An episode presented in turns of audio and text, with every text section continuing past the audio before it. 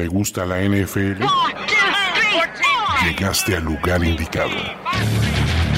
Primero y diez, el podcast. Primero y diez, el podcast. Impartiendo cátedra sobre la mejor liga del mundo desde 2008. Ulises Arada, Luis Obregón y Jorge Tinajero te dicen todo lo que necesitas saber sobre los emparrillados profesionales, con valiosas asistencias del mundo de la cultura pop. Primero y diez, el podcast. Amigos de Primero y Diez, el podcast eh, por cuarta semana o quinta semana consecutiva. Tenemos dos a la semana. Y en esta ocasión tenemos a otro invitado de lujo. Ahora sí que estamos sacando a, a- la gente bonita para el NFL 100. Nuestro amigo, ¿qué digo hermano? ¿Qué digo amigo? Hermano y compañero de tequilas que se nos cruzan para ver camiones en la frontera. Pablo Viruega de ESPN. ¿Cómo estás, Pablo? Muy bien, Ulises, un gusto estar de nueva cuenta aquí con, ustedes en Primero y Diez. Sabes que, eh, pues siempre agradecido por la invitación, siempre me- contento de, de- de poder estar con ustedes, que como bien dices, pues ya, ya, ya somos, este, pues ya somos co- hasta compadres. Ya ¿no? somos Ya. familia, ¿no? Básicamente, Ya somos parte de la gran familia. familia. Ahora sí. Sí, ya vamos a la misma cantina y tomamos del mismo vaso y todo. ¿no? Exactamente. Casi, Y casi. digo, no vamos a decir Como que nos dice- perdimos el asco porque no, porque hay una línea, No, y hay no. niveles. Pero, eh, nada, no, no, siempre es un placer. Y si no se nos, si, si, si lo permite el, el césped del Estadio Azteca, ya nos veremos aquí en público, en persona. Vendrás a la cabina, echarás unos, unas cervezas, no de esos tequilas adulterados, unas buenas cervezas. Iremos a comer y grabaremos y hablaremos de NFL. ¿Te late?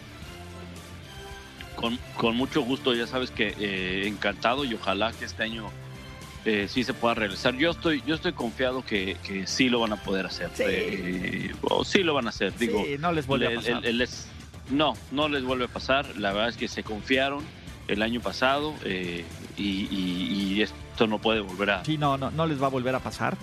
Eh, y la verdad es que el estadio, el césped del Azteca, como diría Arturo Olivé, se ve espectacular. Sí, definitivamente. Y, creo que lo, han estado cuidando. Bueno, hace que un mes había gente ahí de la NFL revisando el pasto y todo eso, porque la misma NFL sabe que su imagen está de por medio, ¿no? Eh, independientemente de todas las pérdidas que tuvo eh, los organizadores en México el año pasado, los patrocinadores, bueno, la imagen de la NFL es la que, que también se ve dañada. Sí, pero mira, por lo menos eh, uno está bien. Yo creo que hasta la venta de boletos va mejor este año, este, a comparación de la temporada anterior.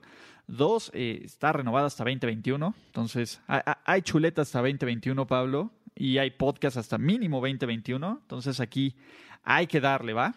Perfecto. Oye, algo, eh, antes de entrar en el tema y hablabas de la venta de boletos, yo sé que en, en tu cuenta de Twitter, así como también en la cuenta de Primero y Diez, yo lo sigo y he visto que, que han hecho ese proceso. También nuestro buen amigo Ibis Aburto hizo ese proceso de comprar el boleto, de, de, todo eso que, que tiene que hacer la gente, porque muchos me preguntan, pero pues yo desde Estados Unidos no lo puedo hacer.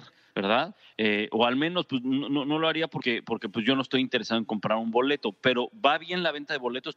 ¿Tú que estás ahí en México, Ulises? Pues mira, la verdad es que parece que sí. El año pasado iba bastante lento. Este año, eh, por ejemplo, yo como soy tarjetaviente de, de Banorte Ixe, eh, pude, no compré, pero estuve monitoreando la oportunidad de comprarlo el día de la preventa de Banorte Ixe y no hubo bronca. Este, pero a mediodía ya no podía encontrar eh, lugares consecutivos. O sea, podía comprar de uno en uno. Entonces, probablemente todo el batch ahí que tenían de, de la preventa de Banorte se acabó. De ahí eh, solo eh, se podía comprar con, con código de preregistro. No, no estuvo abierto al público. Y creo que con código también ya no puedes comprar, este, ¿cómo se llama? Boletos de ya consecutivos. Lo que pasa es que yo a Ibis le rolé un, un código que me pasaron, entonces ya no he podido probar hoy. Pero creo que, creo que ya, este, ya, ya es complicado encontrar lugares, lo cual habla muy bien, ¿no? Porque la verdad, Claro. Chargers y Chiefs pues, no son potencias en, en cuanto a popularidad en el país, pero pues se reconoce y, y- y creo que va bien eso. Entonces, pues, es bueno para el negocio. Qué bueno, qué bueno. Entonces, Muy bien. Dicho esto, Pablo, eh, te platico, seguro también ya escuchaste los formatos de los podcasts previos que estamos haciendo. La idea es hablar de la división, hacer una recapitulación de lo que ocurrió el año pasado, eh, ver cuál es, qué puede salir bien y qué puede salir mal para, para el equipo, este, ¿cómo se llama? En 2019, un novato a seguir, eh, predicción de récord, eh, todo este tipo de cosas, ¿vale? Entonces, antes de eso, y como siempre lo hacemos, quiero que me digas, yo sé que tú no tienes aficiones y colores, pero tienes filias y fobias. De la AFC North, de todo el universo de jugadores, ¿quién es tu jugador favorito y quién es el jugador que menos te cae bien o que más odias? Como, y, puede ser por deportivo, por exadeportivo, y es una opinión bien personal que no se ve reflejado en tu trabajo domingo a domingo en el Sunday Night Football, ¿no? Que quiero ponerlo como spoiler porque como tú eres una voz pública y autorizada, que no se diga de, ah, es que por como lo odias, por eso no, por eso tuiteas mal de él. Claro. Claro, no, no, estoy, estoy de acuerdo. Mira, eh, eh, yo sé que él tiene, yo creo que tengo claro quién, no quién es el que odio, pero no, no me agrada del todo su forma de ser. Aunque descubrimos un capítulo de él, me parece que cuando fue cambiado de los gigantes a Cleveland, y saben a quién me refiero, o del Beckham Jr., eh, descubrimos este capítulo porque se hizo viral un video de una de las reporteras de NFL Network que había padecido una enfermedad o algo por el estilo y que Odell Beckham Jr. había estado muy al pendiente de su enfermedad y que eh, pues ella se expresó muy bien de ese lado humano que tiene Odell Beckham Jr. Y no dudo que lo tenga, no dudo que sea una muy buena persona, eh, que con el prójimo, con el compañero, con el niño, con el amigo sea una magnífica persona.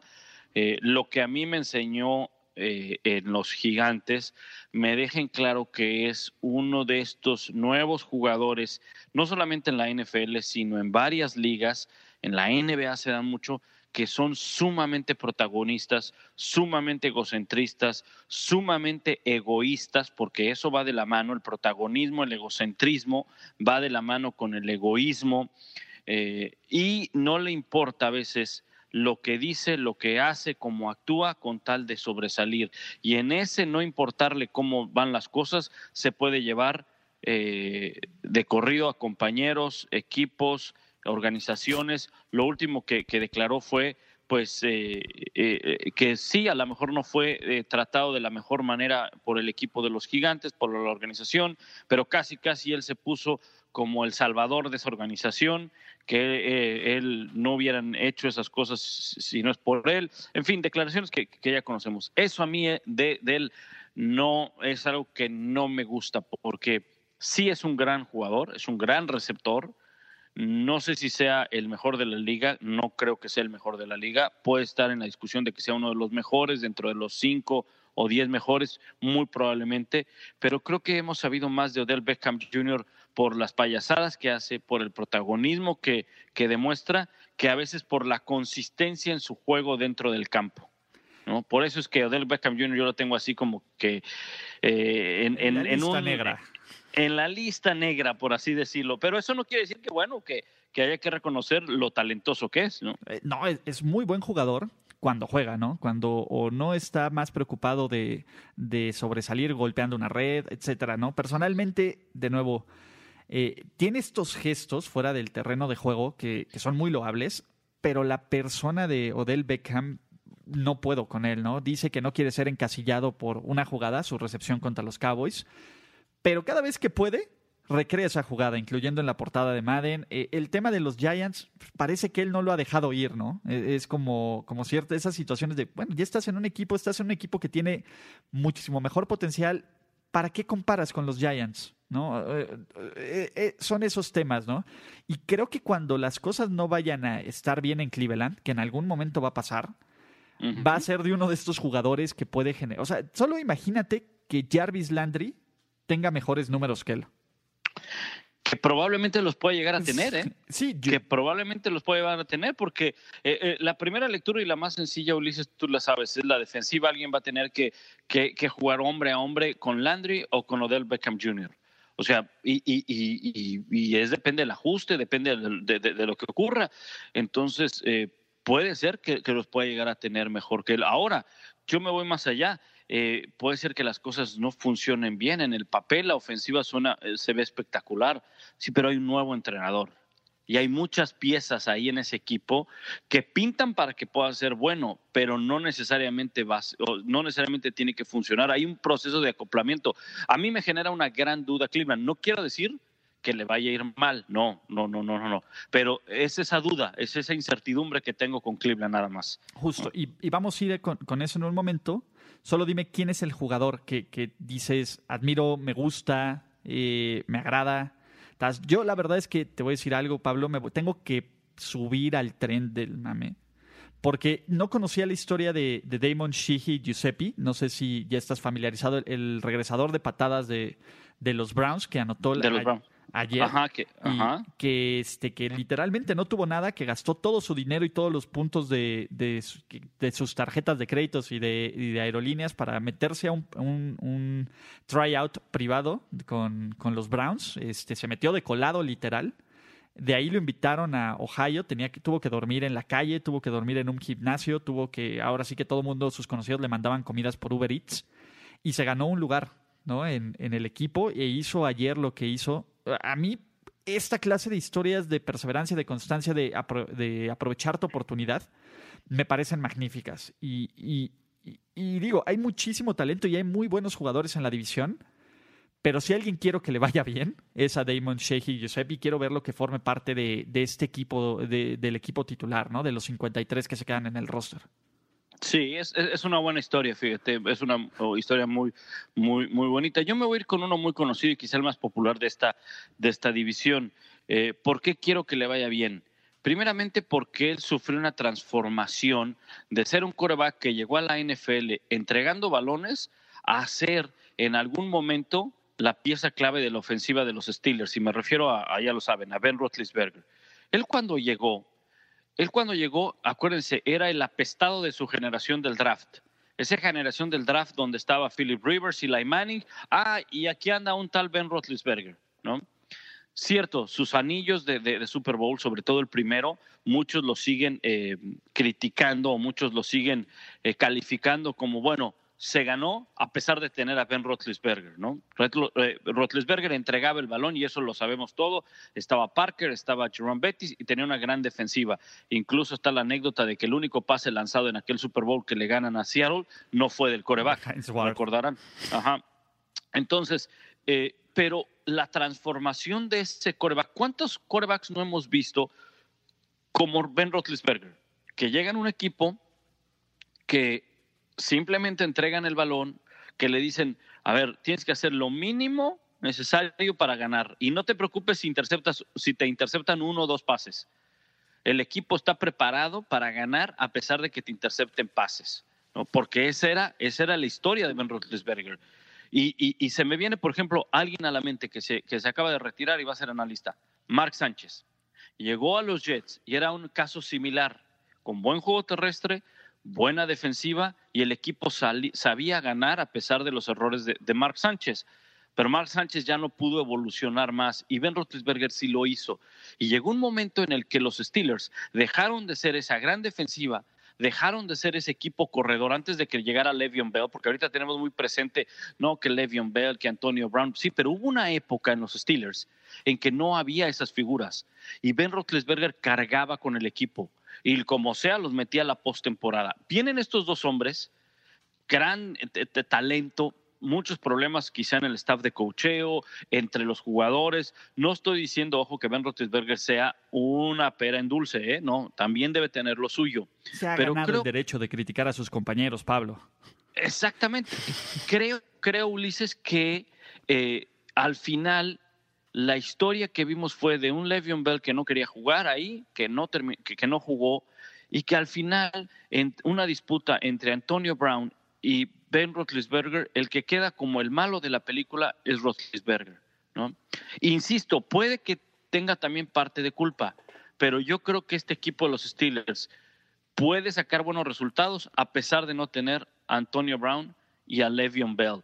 En un video que yo hice en redes sociales dije, se les fue el talento, pero probablemente también se les fue la enfermedad del vestidor. Y quizá eso pueda ser algo que le ayude a Ben Roethlisberger a tomar ese liderazgo que también se le ha criticado y creo que hasta ahí sí con cierto punto de verdad, ¿no?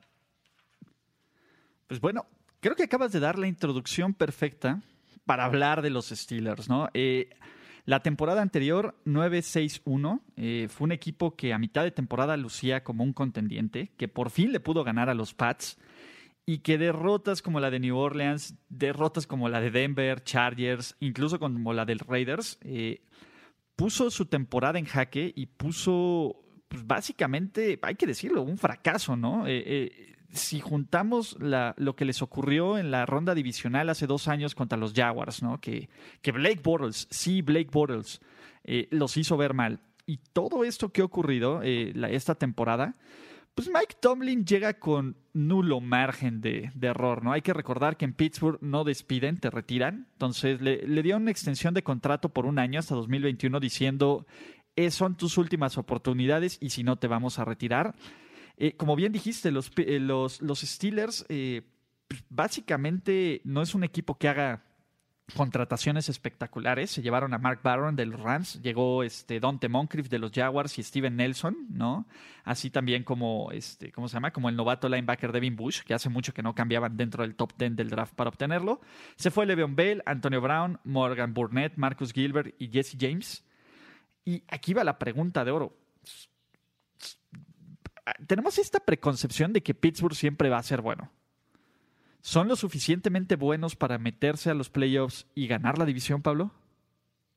Yo creo que sí, yo creo que sí, porque fíjate que la división, eh, hay que tomar en cuenta que Cincinnati, eh, Cincinnati no va, no, no, va a pelear, tiene problemas serios en la defensiva, llega un nuevo entrenador, eh, AJ Green va a estar fuera los primeros partidos por una lesión.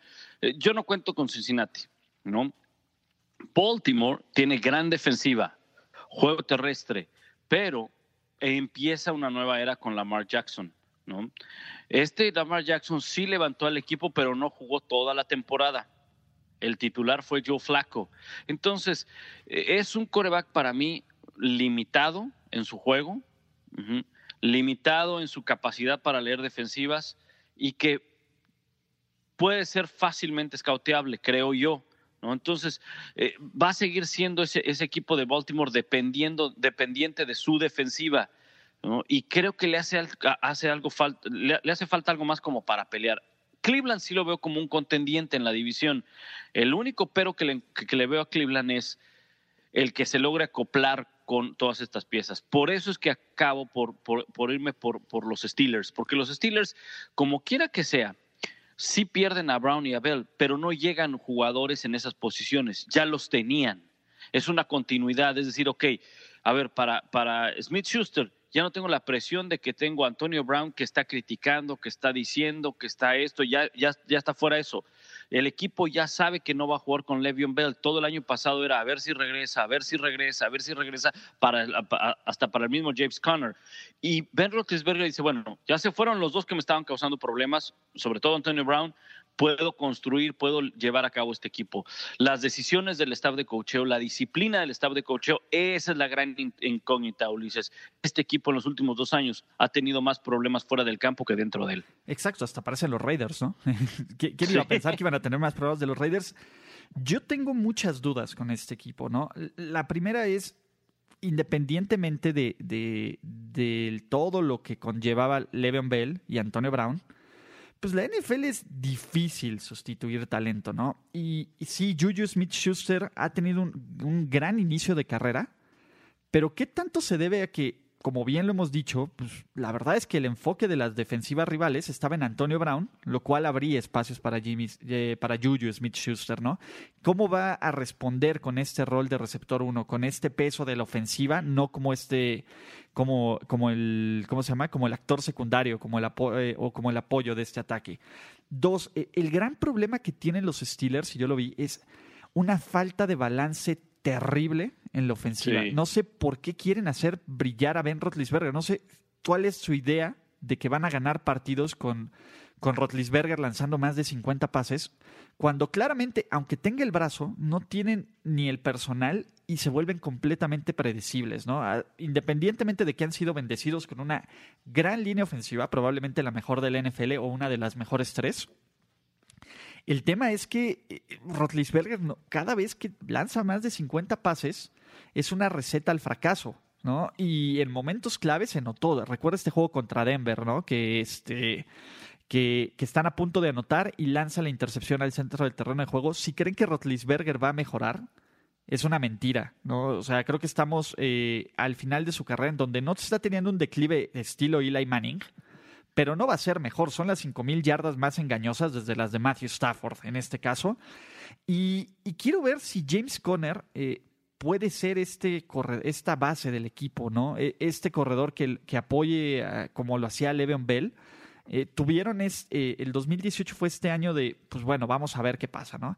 Y la defensiva sí tienen piezas bien interesantes, ¿no? Está TJ Watt, que se está convirtiendo en, este gran pass rusher que esperaban, Cam Hayward, que es uno de los jugadores menos valorados, el novato Devin Bush, que puede ser de impacto inmediato, pero la defensiva, si creen que arreglar la defensiva es traerse Steven Nelson de Kansas City, es porque no vieron a Kansas City el año pasado, ¿no? Eh, creo que ahí hay cosas que todavía se pueden explotar y de nuevo, no sé si Mike Tomlin es la persona correcta para manejar este equipo cuando las cosas salen mal, ¿no? Eh, porque seamos realistas, la verdad es que Mike Tomlin le ha ido muy bien y ha manejado muy bien este equipo porque, digo, ha tenido un gran, este, ¿cómo se llama? Ha tenido un gran draft, ha hecho un muy buen trabajo de, de coaching, pero tampoco cuando tú piensas en grandes estrategas, cuando tú piensas, es más, Mike eh, Tomlin tiene, lleva 10 este, retos consecutivos perdidos, ¿no? O sea, cuando tú piensas en estos grandes head coaches, alguien que te dé esta ventaja, es difícil ya poner a Mike Tomlin entre estos head coaches que, que pueden hacer algo, incluso ajustes al medio tiempo, ¿no? Entonces, sí. desde ahí va mi duda con estos Steelers. Sí, y fíjate, reforzando lo que tú decías, el año pasado fueron número 31 contra la carrera. Y la primera lectura que podríamos entender, y tiene parte de, justificación y de razones, claro, no estaba Le'Veon Bell, de acuerdo. De acuerdo, un corredor como Le'Veon Bell difícilmente lo podrá sustituir, por muy bien que le haya ido a James Conner, estamos de acuerdo con eso. Pero lo que a mí me, me llama más la atención además de la ausencia de Le'Veon Bell, es cómo fue número 31 por tierra si tienen esa línea ofensiva que generó tres Pro Bowls, ¿no? Con De Castro, con Villanueva, con Pouncy, o sea, ¿cómo puede ser? Porque una buena línea ofensiva puede abrirle huecos a cualquier corredor. Ya entrará la habilidad del corredor para leer, para buscar el hueco, para cambiar la dirección, en fin, otras cosas. Pero sí, sí me es difícil de comprender gran línea ofensiva, número 31 contra la carrera. Creo que, volviendo al punto que tú dices, es hay que balancear este ataque. Exacto, y, no es porque sean malos, es porque simplemente no querían correr. O sea, es, Exactamente. que Rotlisberger lanzó 675 pases. 675 pases, Pablo. No es sustentable. No es sustentable. y creo, y creo, Ulises, que, que, que Ben Roethlisberger va a llegar al punto, si no es que ya está en ese punto, en el que te puede rendir otras dos o tres temporadas. Sí, pero va a necesitar de un gran corredor atrás de él, de un juego terrestre, porque ya no es ese coreback de hace cinco años, el cual puede estar lanzando, lanzando porque tenía movilidad, porque tenía más fuerza en el brazo, por, por, lo, que tú, por lo que tú me digas. Hemos visto varios corebacks que han tenido puntos muy altos, y terminan sus, campañas de la NFL con equipos ganadores, sí, pero porque tienen juego terrestre consistente y la experiencia de ese coreback los, lo, saca, saca adelante, ¿no? Creo que está ya en ese punto Rotlisberger. Exacto. Y eso que todavía no hablamos del, del, momento clave, ¿no? Cuando van perdiendo por un juego por dos puntos, Chris Boswell se prepara para patear el gol de campo y... sí. él lo falla. Entonces, son, son varias dudas, pero bueno, vayamos a la siguiente parte de este análisis. ¿Qué sería un éxito para los Steelers en 2019 y qué sería un fracaso? ¿No? Y creo que el fracaso de los Steelers sería quedar en tercer lugar de su división. Sí, no, eh, eh, el fracaso, por decir, a ver, después de, eh, después de no llegar a los playoffs el año pasado, el, el, el, quedar fuera sería otro fracaso. ¿no? Eh, por mucho que me digan que no esté Antonio Brown, que no, esté que, no está eh, Le'Veon Bell, eh, que Cleveland se armó muy bien, realmente la, división no te genera tanta competencia, creo yo. Con Baltimore también puede ser, pero, pero, pero Pittsburgh es un equipo que debe estar en postemporada, al menos como comodín, creo yo, ¿no? Entonces, si no califican a playoffs, es un fracaso. Sí, no, por supuesto. Éxito. Le, quitamos, les cortamos las alas a nuestros amigos de, de sus toallas terribles. Este es un equipo de playoffs, ronda divisional exageradamente, ¿no? Sí. Si, llegan a la ronda divisional, dense por servidos. O sea, no piensen en el séptimo anillo este año. Sí, y, yo creo que la ronda divisional es porque, desde mi punto de vista, yo los veo como campeones de la división. Entonces, el hecho de ser campeón de la división o te hace descansar una semana o te hace jugar de local la primera semana. Y tienes grandes posibilidades. Bueno, obviamente, si descansas la primera semana, pues estás en ronda divisional. Pero el hecho de jugar como comodín en casa les da grandes posibilidades de, de avanzar a una ronda, a una ronda divisional, ¿no? Me van a decir que pateó el pesebre, este, y no es porque escriba con ellos, pero yo veo un equipo de 6, 7 victorias máximo, Pablo. ¿Sabes cuál es el problema? El arranque, a, los Steelers. A los Steelers. Eh, Veo un arranque de temporada muy complicado, del cual no creo que se levanten.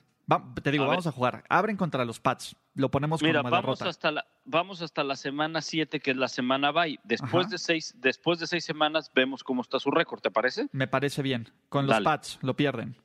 Sí, lo pierden, ¿de acuerdo? Seattle lo van a perder.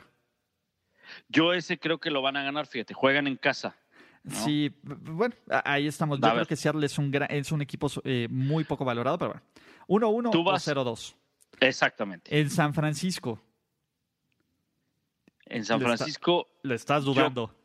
Yo, no, sí, porque es en San Francisco, pero para mí creo que lo ganan. Ok, yo creo que lo pierden y que empiezan 0-3. Cincinnati, ese lo tenemos como victoria, los dos, ¿no? Sí, sí. Tú los tienes ahorita 3-1 eh, y yo los tengo 1-3. Baltimore, en casa. Eh, Baltimore en casa. Eh, para mí que lo ganan, fíjate. Yo, para mí que lo ganan. Yo creo que lo van a perder, pero podrían también. Es más, te doy la W. Van 2-3 para mí y contigo van 4-1, ¿no? ¿Estás de acuerdo que con Baltimore es un volado. no es que Exacto, y no es que no importe la localía, pero es muy probable que si pierden este, vayan a Baltimore y lo ganen. sí, claro. Tienen, tienen, Entonces, eh, para mí lo ganan como local. Ok, en LA Chargers. Para mí ese sí lo pierden. Lo pierden. Tú los pones 4-2, Pablo. Yo los pongo 2-4. Tú, tú, eres, tú eres más agresivo. No es que sea agresivo. la verdad es que veo el roster y veo un equipo bueno a secas veo una ofensiva regular a secas, con una muy buena línea ofensiva, pero una ofensiva que, que no me preocupa como la que me preocupaba años anteriores. Y veo una defensa que puede ser vulnerable en el juego aéreo, sobre todo. Sí, de acuerdo. Ahora, fíjate, eh, el año pasado tuvieron partidos que no debían haber perdido. obviamente, a ver, que se entienda esta frase, ¿no? Sí, que se entienda esta frase, porque obviamente pues, no hay nadie que salga y diga, ay, yo quiero perder este partido. No, no, no. no. E, ese duelo contra los Raiders era. Eh, ese, ese el de los Chargers, el de los Broncos. Pero también, por pues sobre todo, sobre todo contra los Raiders, porque no era un equipo que le tenía que haber ganado a Pittsburgh. ¿Estás de acuerdo? O sea, si pierdes, si pierdes contra, contra los Chargers, si pierdes contra los Chargers, bueno, pues un equipo de postemporada. ¿Sabes Pero contra los Raiders no, no lo creo. Los Steelers son históricamente malos en Oakland. O sea, me acuerdo un partido que hasta les ganó ya Marcus Russell. Entonces, dices, pues va, pero por ejemplo, hay partidos que tampoco debieron haber ganado. No sé si te acuerdas el juego contra Jacksonville.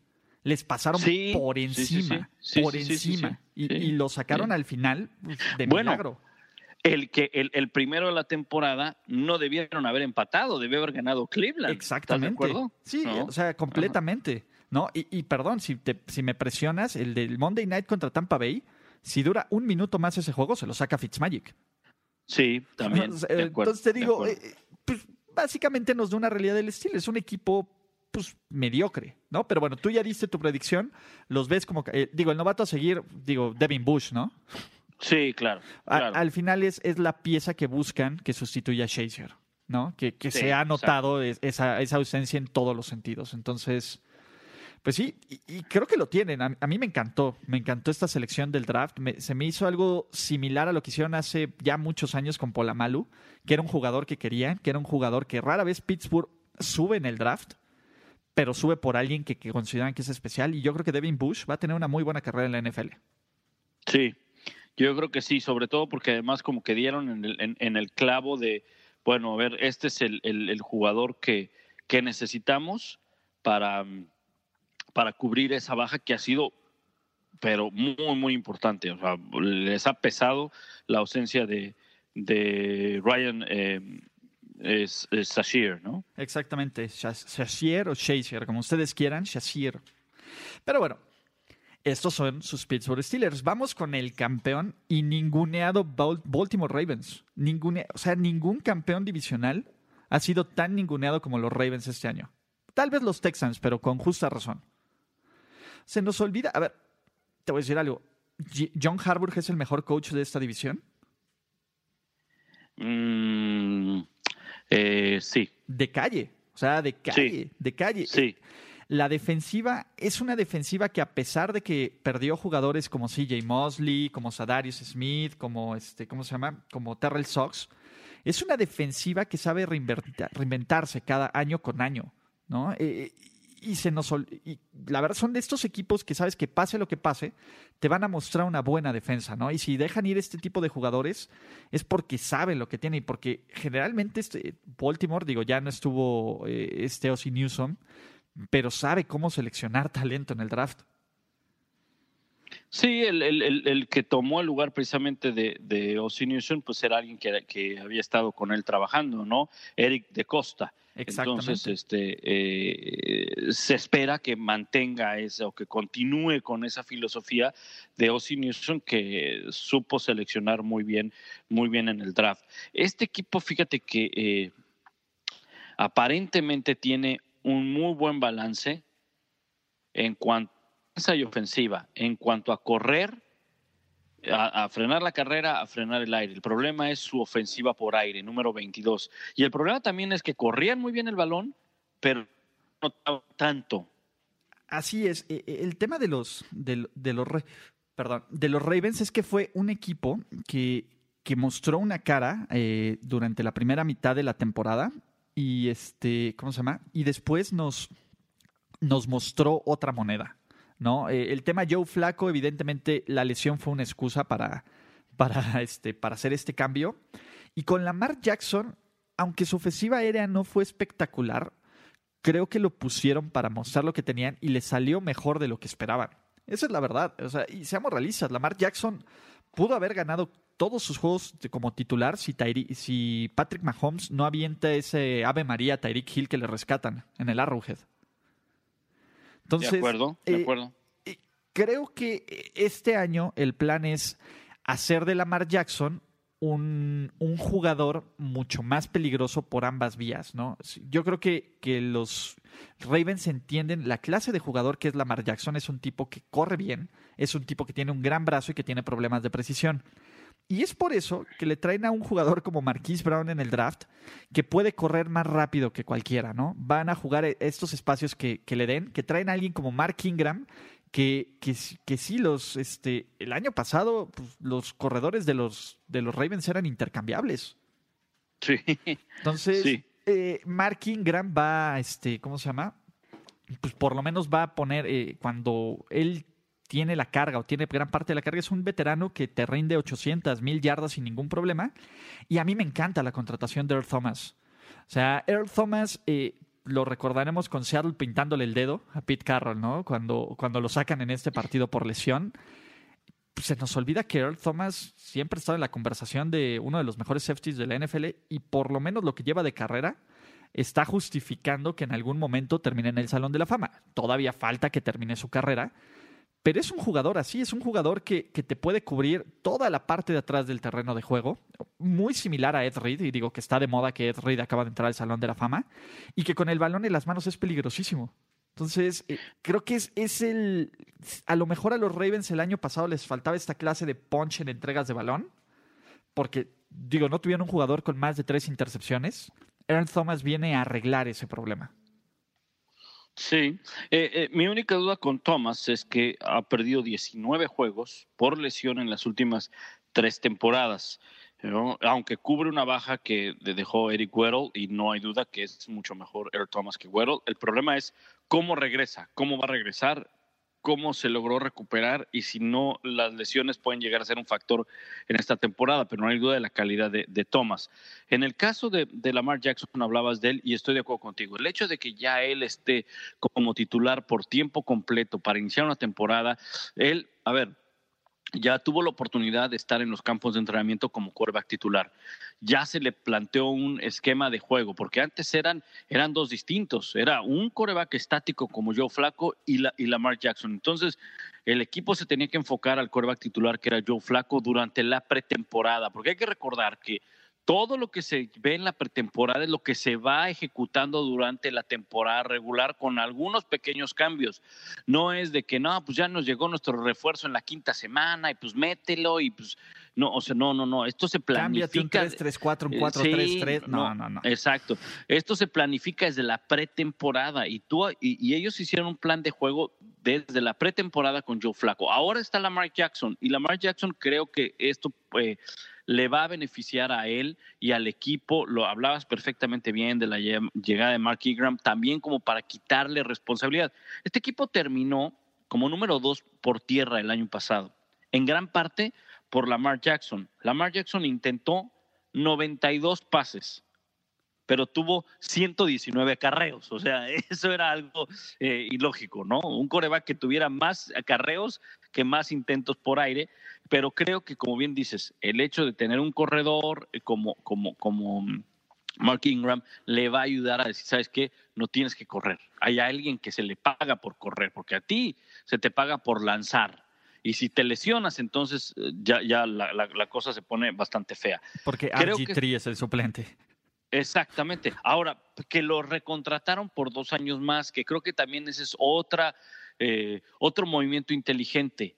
¿Por qué? Porque sí, si llega a pasarle algo, no tienes que cambiar dramáticamente el sistema, como lo tuviste que cambiar con, con el cambio de, de Lamar Jackson a, a, Joe, Flaco, de, Joe Flaco a, a, Lamar Jackson, eso está más que claro, ¿no? Pero también es un mentor de decir, mira, cuídate, porque, porque mira la promesa que yo iba a hacer y mira dónde acabé, mira mis rodillas, ¿no? O sea, eh, ¿quieres seguir corriendo? me voy a destapar la funda, me voy a quitar la, rodillera mecánica y vas a ver todo lo que tengo por andar corriendo en la NFL, ¿no? Creo que ese es un, es un buen reflejo ahí de, de, cómo te tienes que cuidar en el caso de Lamar Jackson el ver a, RG3, ¿no? Exacto, digo, y también cuidarte de los Shanahan, ¿no? Que lo metieron ahí en ese juego donde no debían de haberlo metido, pero sí, y, creo que estos Ravens están tratando de ganar en una NFL moderna donde todo el mundo lanza 5.000 yardas, donde hay 50 pases de touchdown, con la vieja escuela. Y te voy a decir algo, Pablo, a mí me encanta eso. Es, como que te estén pegando en, un, en una fibra sensible, ¿no? Eh, eh, estás viendo algo con lo que creciste, algo con un esquema de juego que te gusta. Y la verdad es que ha funcionado con estos, con estos Ravens, ¿no? Eh, Joe Flaco, fuera de estos playoffs que dio, nivel de Montana, pues nunca fue un coreback que se caracterizara por, es más, lanzar más de 4.000 yardas, ¿no? E, es un equipo, es una receta con la que los Ravens han ganado año con año.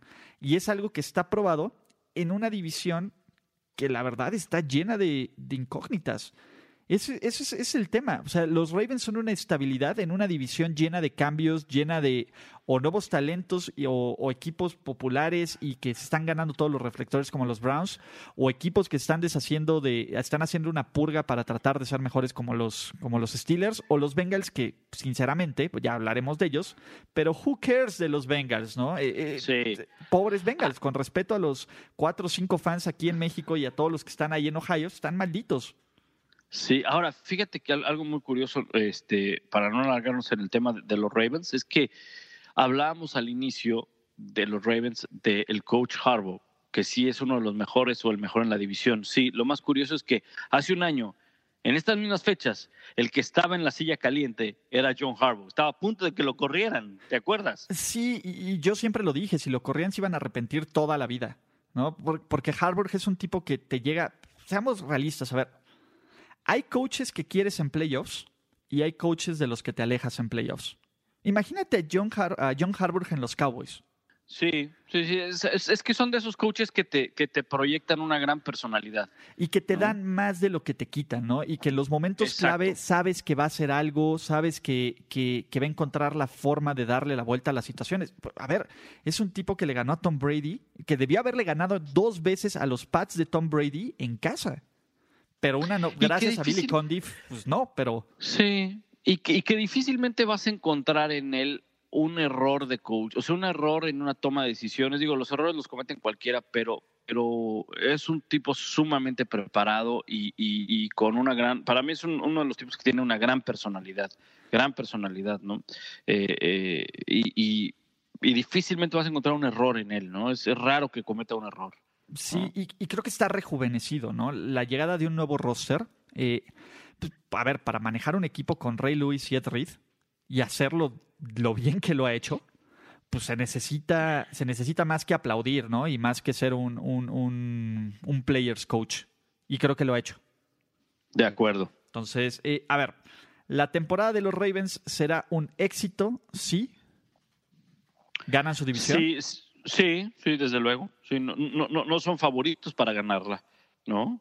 Eh, si ganan la división, para mí es, es, es un éxito.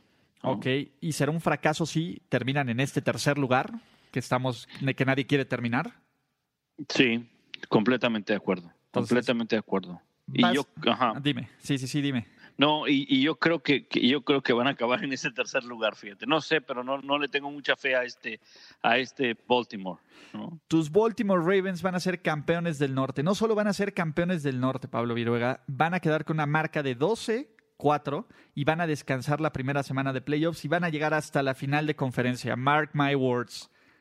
O sea, tú los pones hasta la final de conferencia. Hasta la final de conferencia, Pablo. A mí me encanta este equipo porque sobre todo tú sabes que una vez que se meten los Ravens a playoffs, puede pasar cualquier cosa. o sea, sabes que hay equipos que llegan a playoffs y por muy bien que vengan o por cualquier cosa, sabes que tienen un, tope. Y sabes que hay equipos que se meten a playoffs y que te pueden ganar desde la ronda de comodín hasta la final de conferencia y el Super Bowl.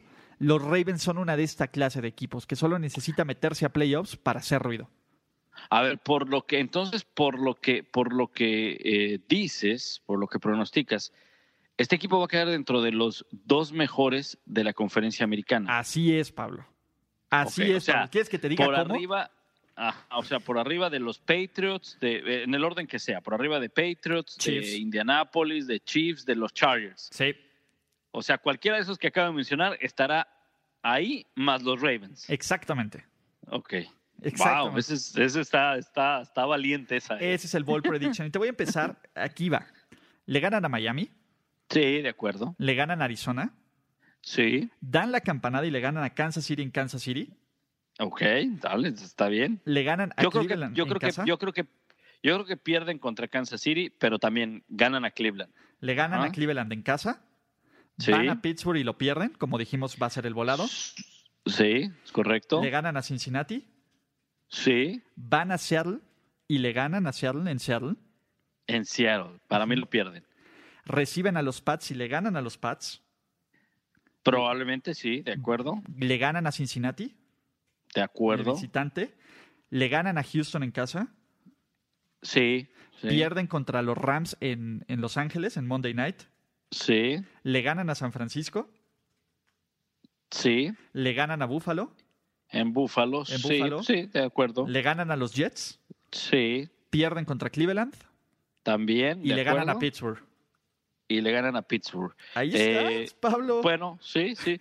Bueno, yo le quitaría. ¿Tú dijiste que qué? ¿Cuál, era tu récord? Eh, yo dije 12-4. 12-4. Bueno, para las derrotas, a ver, vamos a ponerlas. Kansas City, ¿no? Las que estén dudosas. Kansas City, Pittsburgh, Cleveland, Seattle, los Rams, los Pats, ajá, Kansas, City, Kansas City. Eh, esa se la das. Una. Esa es, esa, es, derrota. Pittsburgh. Dos. Y Seattle. Seattle. Tres. Rams. Cuatro. Cuatro. Y eh, le daría también en Cleveland, exactamente. 11-5. 11-5. 11-5 11-5 o 10 o 10-6 por ahí. Sí, sí, sí, es, es, cierto. Viendo el calendario, es, es muy, muy posible. ¿eh? muy posible. Te, digo, no, no, trato de convencer a nadie aquí, simplemente me trato de subir a la marea púrpura de la que estoy surfeando desde hace rato. Muy bien, muy bien. Vale, eh, novato a seguir, aquí tenemos a, pues, básicamente el pick de primera ronda, ¿no? Marquise Brown. De acuerdo. Que ha tenido ahí algunos problemas de lesiones, pero la idea es que pues, le dé un poco más de ataque vertical, cosas que no pudieron hacer pues, otros receptores, ¿no? Este, ese es el punto, ¿no? Que no pudo hacer John Brown, que no pudo hacer Michael Crabtree. Entonces, esa es la idea. O sea, tratar de aportar más y, evitar que sea una ofensiva tan predecible. Y vamos a hablar con el equipo que esté en boca de todos.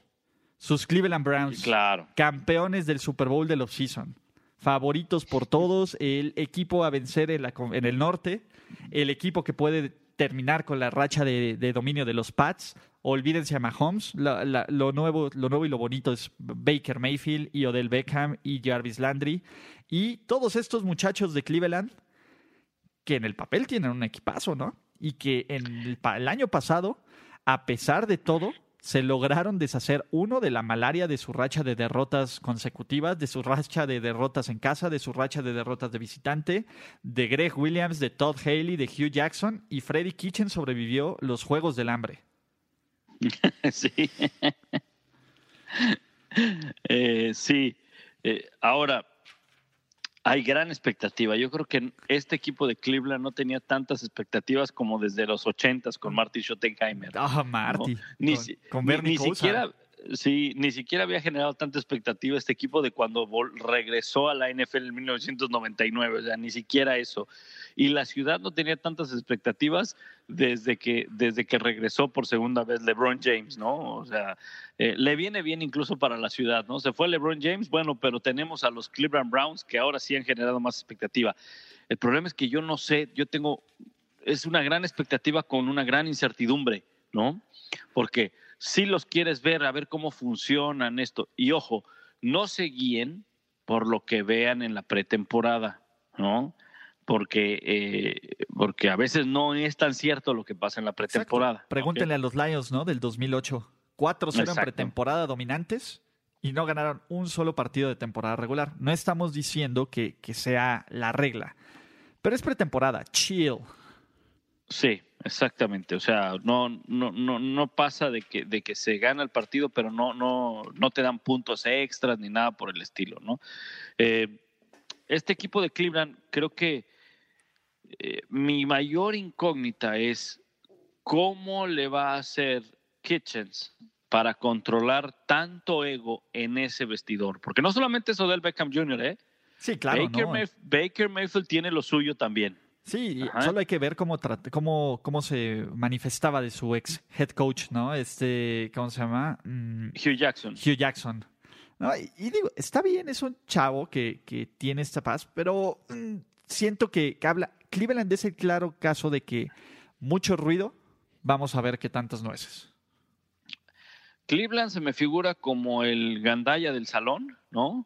Como el que anda fanfarroneando, ¿no? De que mira, yo soy el más alto, yo le pego a todo, llega un chaparrito, le mete un puñetazo y se le acaba la fiesta, ¿no?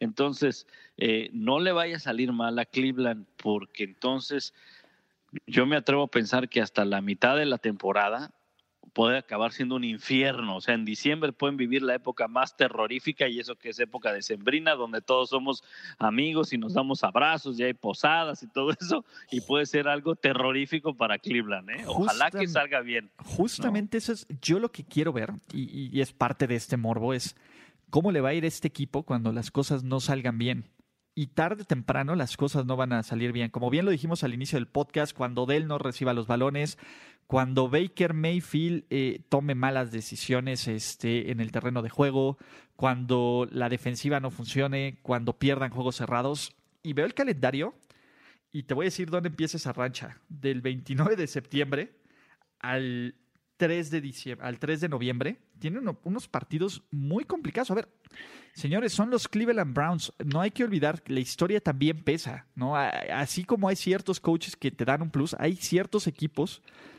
que no puedes quitarles esta etiqueta de la malaria. Y, por ejemplo, pensemos, de hecho es desde el 22 de noviembre. Probablemente sí, desde el 22. le ganen a Tennessee, ¿no? Sí. Y le ganen a los Jets y van a empezar 2-0 y probablemente se vean muy bien. Entonces va a haber este momento en que todos, se los dijimos, los Browns son, son los, que, los que prometimos y equipazo y cuidado, porque va a combinarse de que los Pats puedan empezar un poco lento. Cuidado, Brady, tal. O sea, este hype durísimo. Y ahí te va. Rams, que lo van a perder. Sí. En Baltimore, que lo van a perder. También. San Francisco de visitante les puede dar una sorpresa en Monday Night. Exacto, exacto. Reciben a Seattle, que lo pueden perder.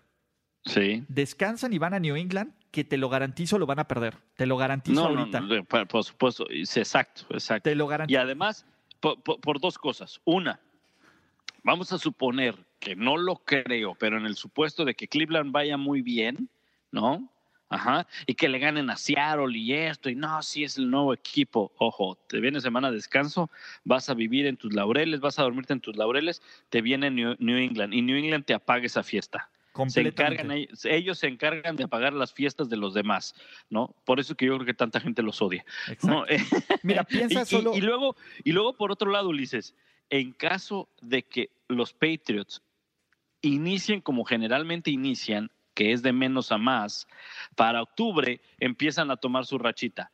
Y entonces, por ahí si andan mal los Patriots, ok, venga, ahorita les damos a los de Cleveland, ¿no? Es el juego que te dice, tranquilos, todo está bien con los Pats. Es esa clase de partidos. Entonces, ese lo pierde. Y te voy a decir algo, en Denver, con esa defensiva, sí. O sea, podrían tener una racha, si mal les va, de seis derrotas consecutivas. No quiero imaginar, bueno, sí, sí quiero, la verdad es que una parte de mí quiere ver cómo, cómo se va a manejar eso. Sí, perdón, soy, soy, soy una mala persona, pero va a ser divertidísimo ese círculo, ese ciclo y ese circo de los Cleveland Browns. Oye, y espérate, bueno, terminabas el 3 de noviembre en Denver, ¿no?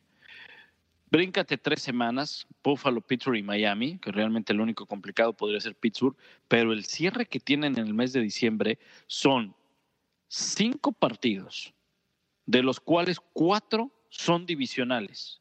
O sea, como puede que lleguen en noviembre en la pelea y en diciembre se les acabe porque van a ser juegos divisionales, o puede ser que les, les acaben por rematar en diciembre con esos juegos divisionales, porque probablemente si las cosas andan mal para Cleveland y andan bien para Pittsburgh y Baltimore, que en el papel puede ser y es lógico, no así para Cincinnati, Pittsburgh y Baltimore en ese mes van a definir la división y van a agarrar a Cleveland y le van a pegar y lo van a eliminar también. Sí, e, e, ese es mi punto, ¿no? Eh, por más, eh, y creo que este equipo, mm, digo, por todo el, buen karma que, ya hablamos, ¿no? del regresador de patadas de la historia, pues están agarrando un muy mal karma, Pablo, ¿no? Karim Hunt. Perdón, pero hasta yo sé que eso está mal. Sí, sí, sí, sí, sí, por mucho que esté suspendido. eso. Ahora, una cosa que yo no entendí en Cleveland es, de acuerdo, quitaste al coach Jackson, quitaste a Todd Haley, ¿verdad? Los quitaste en mal momento, porque si no mal recuerdo venía un partido muy importante cuando los corrieron, pero me queda claro que cuando sacas al, coach, al coordinador ofensivo, es que las cosas ya no andaban nada bien entre ellos, ¿verdad? No andaban bien entre ellos. Pones a Greg Williams, que Greg Williams venía con todo este pasado de los eh, Saints, de la suspensión. la pierna. Sí, sí, sí. Eh, ahora, pero el equipo lo levanta. El equipo empieza a ganar. Creo yo que era una buena oportunidad para, para Williams de ponerlo como entrenador en jefe. Creo yo y acabas no solamente no dándole esa oportunidad, sino pues obviamente ya no está en el equipo. Ese es otro gran problema. O sea, vas a tener entrenador nuevo, coordinadores nuevos y una figura que ha sido muy polémica en los últimos años en la NFL como Odell Beckham Jr. y son muchas piezas. O sea, si todo sale bien va a ser un gran, y van a decir el Dream Team TAS pero ya tenemos historiales con Dream Teams en la NFL, Pablo, ¿no? Y, tenemos historiales en Cleveland, ¿no? También es, es difícil. Yo sé que son los Browns, pero y se ven muy bonitos, pero muchachos, deténganse, porque la verdad es que hombre por hombre, pues tienes un tipo como Miles Garrett que está a nada de convertirse en los mejores de su posición ¿no? E-, él, sí es un primer pick del draft justificado. También Baker Mayfield, ¿no? Eh, tienes un corredor como Nick Chubb que lo hizo brutalmente bien el año pasado, ¿no? Fue uno de los puntos brillantes de esta ofensiva. Eh, tienes una defensiva secundaria interesante, ¿no? Con Denzel Ward, que también fue pick de primera ronda el año pasado. Se trajeron a Greedy Williams, que muchos lo veían como pick de primera ronda y se cayó hasta la segunda ronda. O sea, el talento ahí está. Cuajará desde el primer año, será un proyecto que a lo mejor el siguiente año que no, que no tengamos tantas expectativas de Cleveland sean cuando las dé. Este es el punto. Creo que, creo que es un equipo que no está listo por muchas razones, ¿no? Y la primera es coaching, ¿no? Perdón, eh, sí, Freddy Kitchens hizo un trabajo magnífico con, con Baker Mayfield en su año de novato, pero una cosa es ser un coordinador ofensivo exitoso y otra cosa es ser un head coach exitoso. Sí, de acuerdo, de, acuerdo. Y, yo insisto, hay que manejar, hay que manejar esos egos, hay que manejar esas personalidades y a lo mejor me equivoque, ¿verdad? Pero no veo en Freddy Kitchens un hombre que lo pueda lograr. Se ve un tipo que, esperar. aparte, digo, hay un par de declaraciones que ya me saltan, ¿no? Que, que, va a cortar al jugador que hable de forma anónima con la prensa. Sí, o sea, es un tipo que, que tiene problemas, o sea, que es un players coach, pero que tiene problemas de control. Entonces, no sé, no sé cómo salga, pero regresando a, sus Cleveland Browns, eh, esta campaña sería un éxito, sí. O sea, nos podemos conformar con playoffs para. O sea, yo sé que para, para nosotros playoffs de Cleveland sería muchísimo. Para ellos, un, por ejemplo, que se metan a playoffs y pierdan el primer partido, ¿es suficiente?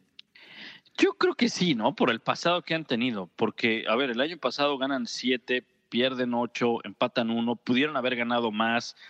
Probablemente a lo mejor eh, le estamos exigiendo más por lo que se hizo o por lo que ellos mismos han generado, por toda esta expectación. Pero yo creo que con todas estas nuevas adiciones, pensar que este equipo puede llegar hasta, un, una ronda divisional, uf, para mí es, es mucho, mucho. Para mí sería un éxito que fueran campeones de la división. Probablemente ahí en la primera ronda los echen, pero ya con que sean campeones de la división, ya es un gran paso, ¿eh? Es un gran paso. Yo con que lleguen a playoffs, diría la temporada de los Browns es un éxito. Claro, claro, por supuesto. Eh, como wild card, ¿eh? Exacto, exacto. Era lo que te iba a decir. A lo mejor me fui muy arriba siendo campeón de la división. Pero como comodín, ya, ya el hecho de que eh, hables de que los Browns en playoffs es algo que, que, que, que, en teoría debe decir, no, esto está mal, ¿no? Eh, eso no puede ser. Es un typo, ¿no? Sí, no, no, es un simulacro. Y la temporada sería un fracaso si, pues muy probablemente seis victorias. Imagínate que este equipo gane cinco o seis partidos. Sí, sí, sí, sí. Si este equipo, si este equipo no supera o no iguala en cuanto a número de partidos ganados el año pasado, va a ser un, va a ser un fracaso. O sea, de siete para abajo es malo. De siete para abajo es malo. Y, yo creo que un 8-8 te, sabe mal, ¿eh? También. Exacto, sí, no, por supuesto. Y yo te diría que independientemente de los números, todo eso, pero si este equipo se, se queda en un tercer lugar de la división, Ajá, porque a lo mejor se queda en segundo y dices, bueno, se queda un partido del comodín y, lo, que sea. Pero, pero si queda un 8-8 es muy probable que quede como un tercero de la división y sería un fracaso. Un 9, un 9-7 eh, puede ser tercero de la división y sería un fracaso, ¿no? Sí, sí, sí, Cleveland no nos da lo suficiente para creer que, este, ¿cómo se llama? Que, pues, que, que están alcanzando a su división, pues ya es un sí. Sí, sí, sí. ¿Y tú qué crees que va a pasar con estos Browns? ¿Son de playoffs o no son de playoffs? No, yo creo que no, ¿eh? Yo creo que no son de playoffs. Yo creo que no. Yo, yo los pongo, yo los pongo como segundos de la división, pero cuando hablamos de segundo de la división hay, hay que ver. Eh, hay de segundos a segundos. Exacto, y, yo no sé si les alcance para ser comodín. Yo no creo que sea un comodín este equipo. Sí, yo no creo que peleen un lugar de comodín, por ejemplo, con los Chargers o los Chiefs, que no, que no gane esa división. Con, A mí, ojo, me encantan los Jaguars este año. Eh, es que, eh, es que hay, eh, esa división está, está muy abierta. Indianapolis tiene un gran talento. Exacto. está, está Houston, no sé si, si pueda pelear o no, pero podría meterse también en la pelea como comodín. Creo que los Jaguars es un equipo que el año pasado fue una decepción absoluta. ¿verdad? Pero con un nuevo coreback, con la defensiva que tienen, pueden, pueden meterse eh, eh, en, la lucha por el comodín. Cleveland, mm, no, no, no lo sé. Un, comodín, creo que todos estamos seguros, un comodín está cantado en la división del oeste, el que sea, Chiefs o, Chargers, ¿no? Sí, y, sí, pero digo, la, ventaja de la temporada del NFL es que todo puede pasar. A lo mejor este es el año de sus Cleveland Browns, ¿no? Puede ser. Entonces, vamos a ver si, si pueden mantener sus expectativas. Yo personalmente creo que van a terminar con un 8-8, que les va a poner el segundo lugar de la división, pero atrás de los Ravens. De acuerdo, de acuerdo. Vale, de aquí vámonos al que probablemente es el peor equipo del NFL. Y no es mala onda con los Bengals, pero veo a los Bengals, veo las lesiones, veo su decisión de head coach. Y no quiero decir que estábamos mejor con Hugh Jackson, con, perdón, con este Marvin Lewis, pero veo un tipo como Zach Taylor, que es, y lo voy a decir así, Pablo, es una moda. ¿no? La nueva moda de la NFL es contratar a, alguien que esté relacionado con Sean McVay. Sí, de acuerdo, es, exacto. y, y, se, y, se, criticó mucho en su momento, ¿verdad? Porque, porque Sean McVay tiene un pasado en el, en el, en el fútbol, eh, con la familia, que estuvo involucrado. con, con, el general manager, ¿no? De, de, de los 49ers, que era... Exacto con John McVay. Y, aparte él tuvo un trabajo de head de coordinador ofensivo a, su corta edad, pero tuvo un trabajo de coordinador ofensivo en Washington, donde hizo un gran trabajo, de nuevo, con Kirk Cousins. Venga, nos lo vendieron como un coreback de 100 millones de dólares. Sí, y, yo no dudo que, Zach Taylor tenga ese pasado de, entrenador, digo, para llegar a ser entrenador de la NFL es que antes fuiste entrenador en algún lado, al menos en una preparatoria o en algún lado y, ha escalado, aunque para mí le llega muy temprano el ser entrenador en jefe de, un equipo. Eh, lo que sí veo con Sean McVay es que sí, llegó muy temprano, fue muy exitoso, no le voy a quitar mérito, pero él también supo cómo cobijarse de grandes entrenadores. Tuvo eh, o tiene todavía a, Wade, Phillips, a Wade Phillips, que esa, esa, esa para mí es una pieza fundamental en el éxito de Sean McVay. Rodéate de, acuerdo. Rodéate de, de, buenos coordinadores, de un buen staff de coacheo más el talento que tienes en el campo. El problema para Zach Taylor es que llega a un equipo donde el año pasado fue 30 en la defensiva y 17 en la ofensiva en cuanto a puntos anotados y permitidos. Entonces, con nuevo coordinador ofensivo, con nuevo coordinador defensivo y con poquísimo talento, escaso talento en el, en el equipo, porque pierden a jugadores en la defensiva, la lesión de AJ Green. Para mí, Cincinnati creo que va encaminadito, encaminadito a pelear por la primera. sí, encaminadito a, pelear por la primera selección del draft. Completamente, ¿no? Y, y creo que debe ser el fin, ¿no? De la era Andy Dalton. sí. También ¿no? Eh, eh, Andy Dalton está como un coreback puente entre esto. La, gran ventaja que tiene Zach Taylor es que las expectativas en esa división son nulas.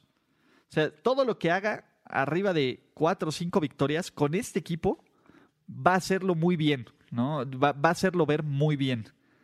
Yo no veo cómo ganen cuatro o cinco partidos. O sea, no es, no es, no es que no quiera creer en los Bengals, es que veo el talento, veo una división complicada y no veo cómo vayan a ganar partidos, ¿no? Digo, Tyler Boyd lo hizo bien, pero su línea ofensiva, John Mixon es un buen jugador, pero la defensiva, digo, tienen jugadores como Gino Atkins, como Carlos Dunlap, eh, Drake Kirkpatrick, pero no, no veo cómo los, cómo, los Bengals saquen los partidos.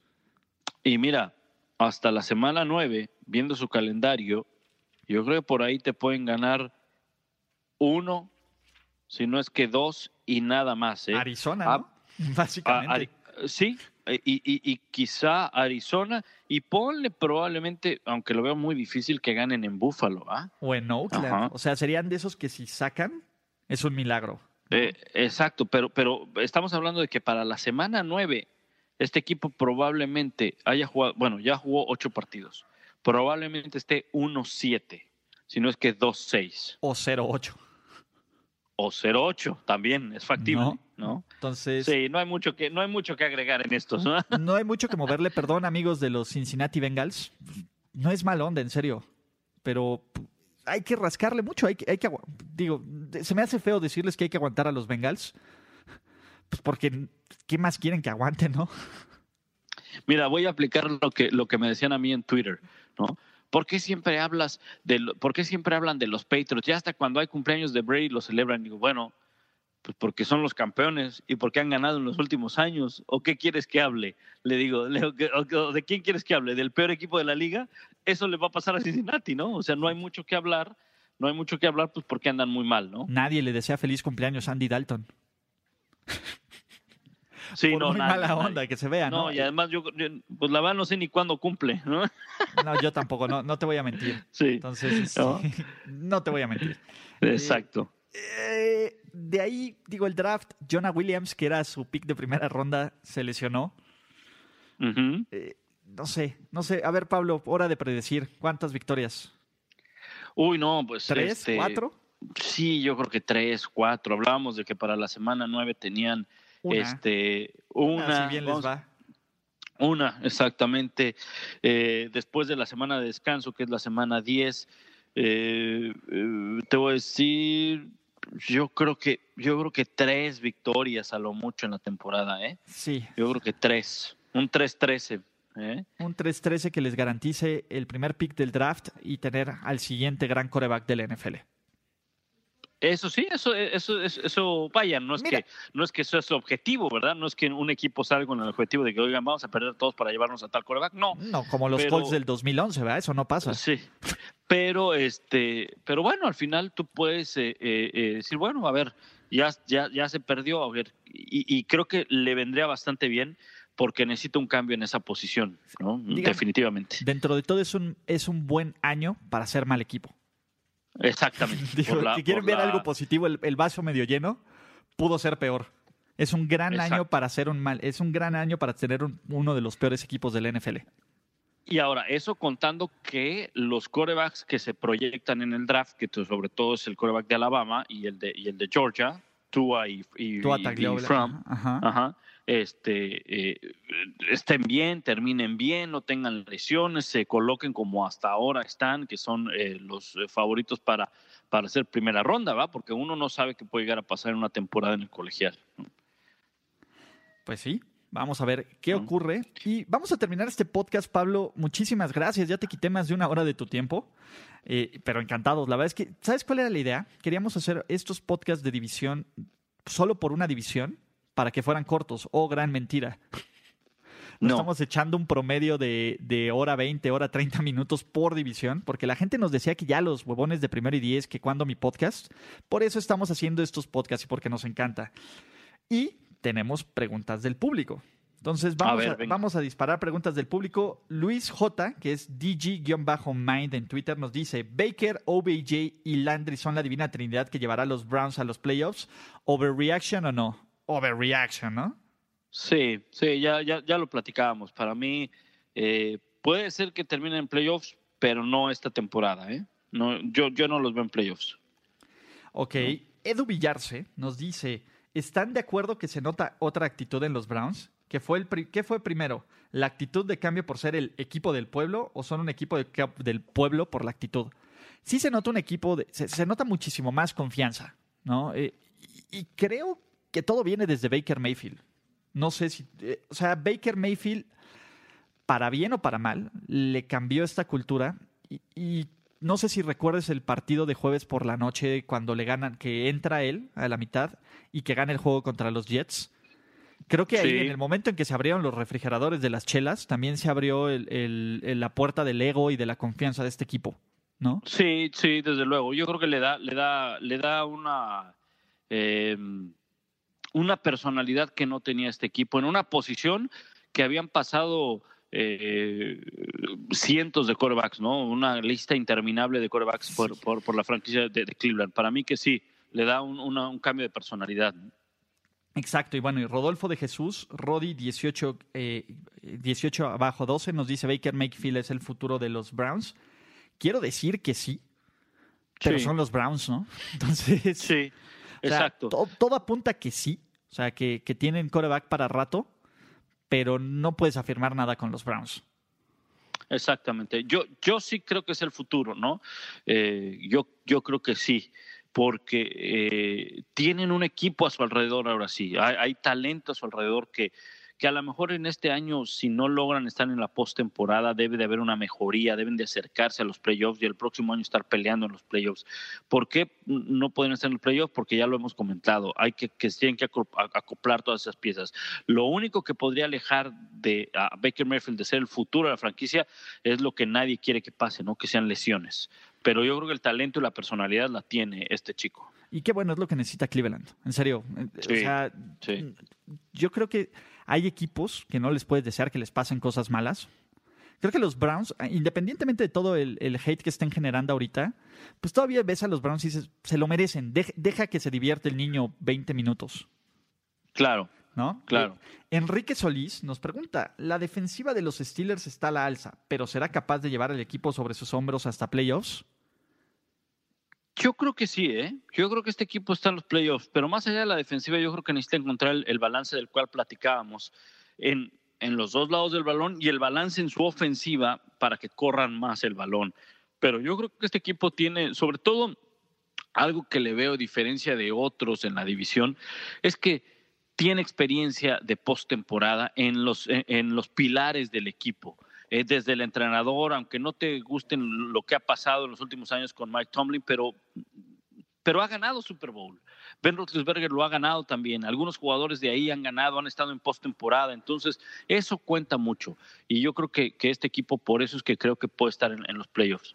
Y continuando con eso, Octavio Bernal nos pregunta, con lo que hemos visto del manejo de vestidor de veteranos, estrellas, capacidad de ajuste de la defensiva en juegos clave, perder continuamente contra equipos de récord perdedor, una de las marcas de la, de la casa de Tomlin, ¿hasta dónde o cuándo llegará Tomlin con este o cualquier otro Steelers en un futuro? ¿Se acabó la ventana de Super Bowl para Pittsburgh?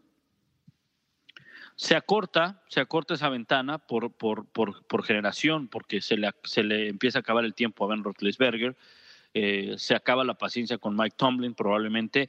Si este equipo se mantiene fuera de los problemas de indisciplina en los, en los cuales ha estado en los últimos años, este equipo tiene talento, insisto, para estar en los playoffs. El, eh, años anteriores, no solamente fue el año pasado, fue el anterior también que hubo serios problemas de, en el vestidor o fuera, en el campo se hablaba más de eso eh, y, creo que eso le afectó al, equipo.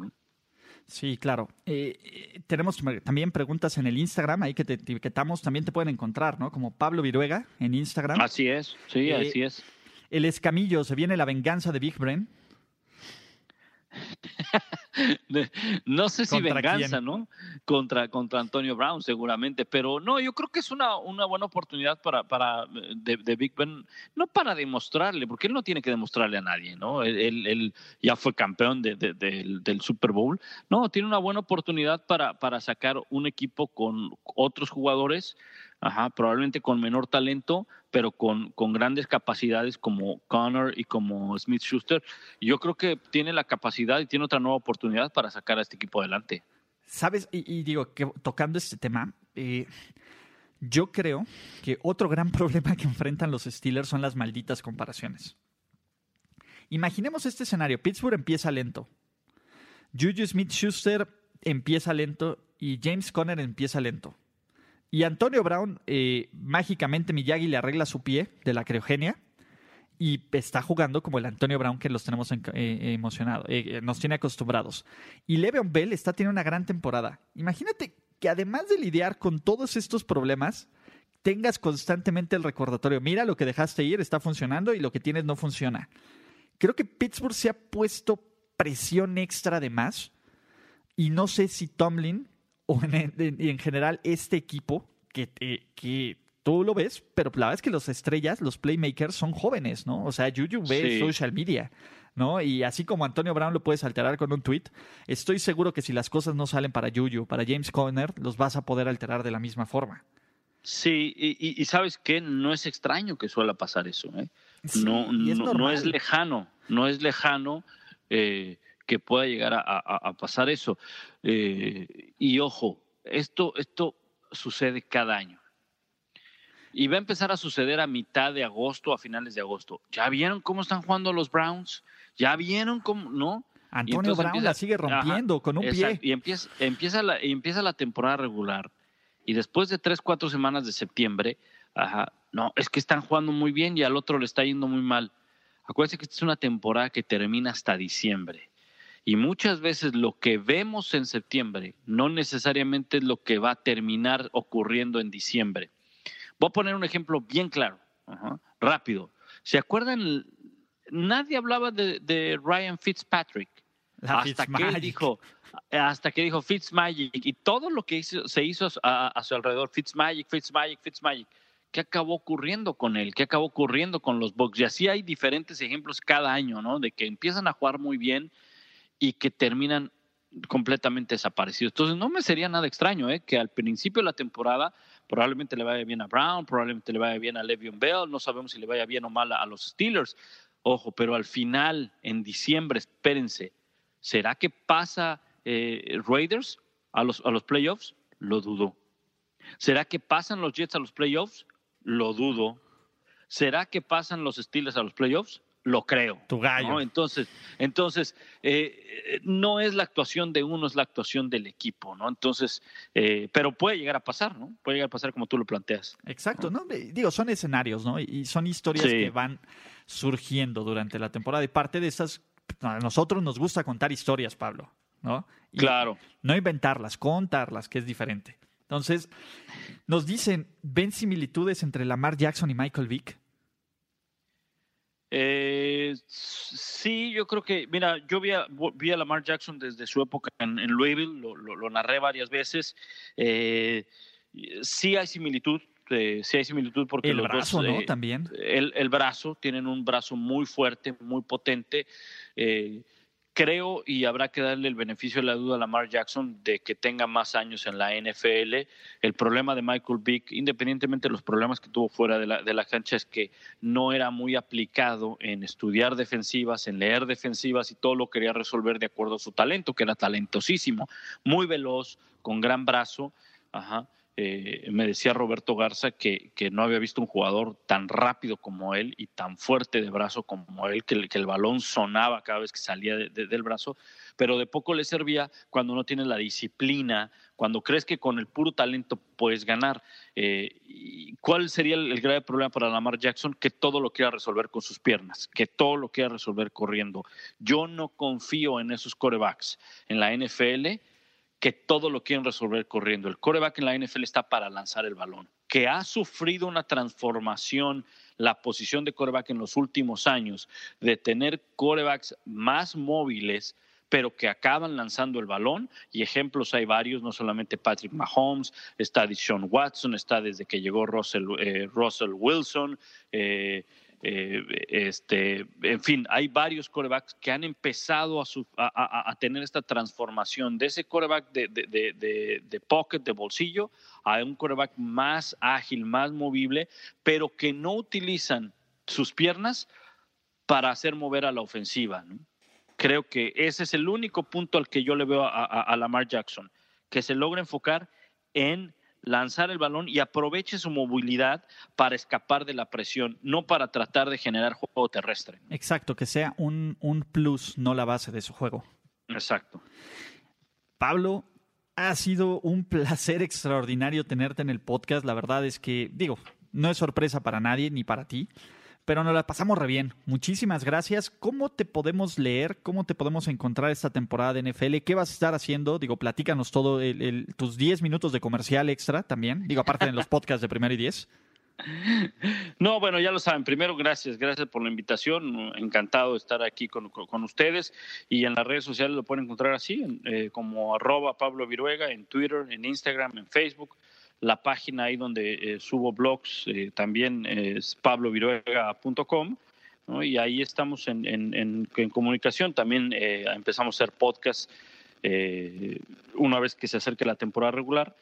Y pues la idea es estar en contacto con todos ustedes y, gracias por la, por la invitación una vez más, ¿no? A todo el equipo de Primero y Diez. No, de qué, Pablo, encantado, digo, también de, estar en tu podcast. Ahí a lo mejor te vamos a dar lata para los picks, dependiendo tu, tu tiempo y tu agenda. Si te quieres echar una, una, una liga de picks, que el ganador se lleve un tequila. Del bueno, ¿no? De, Dale del bueno, no, no, no, de esos que te hacen imaginar cosas. Entonces, este, eh, pues ahí, te estaremos dando lata con eso. Y de nuevo, muchísimas gracias, Pablo, y nos estamos viendo, ¿vale? Vale, un, un, un abrazo y saludos a todos. Gracias, Pablo. Chao, hasta la próxima. La celebración ha terminado.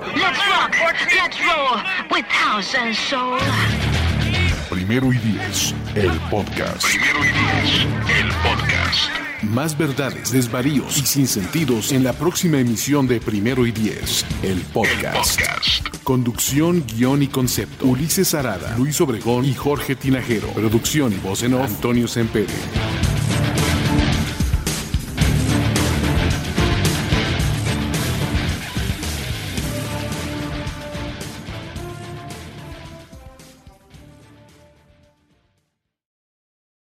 Guys, it is Ryan. I'm not sure if you know this about me, but I'm a bit of a fun fanatic when I can. I like to work, but I like fun too. It's a thing. And now the truth is out there. I can tell you about my favorite place to have fun. Chumba Casino. They have hundreds of social casino style games to choose from with new games released each week. You can play for free anytime, anywhere and each day brings a new chance to collect daily bonuses. So join me in the fun. Sign up now at ChumbaCasino.com. No purchase necessary. VGW. Void were prohibited by law. See terms and conditions. 18 plus.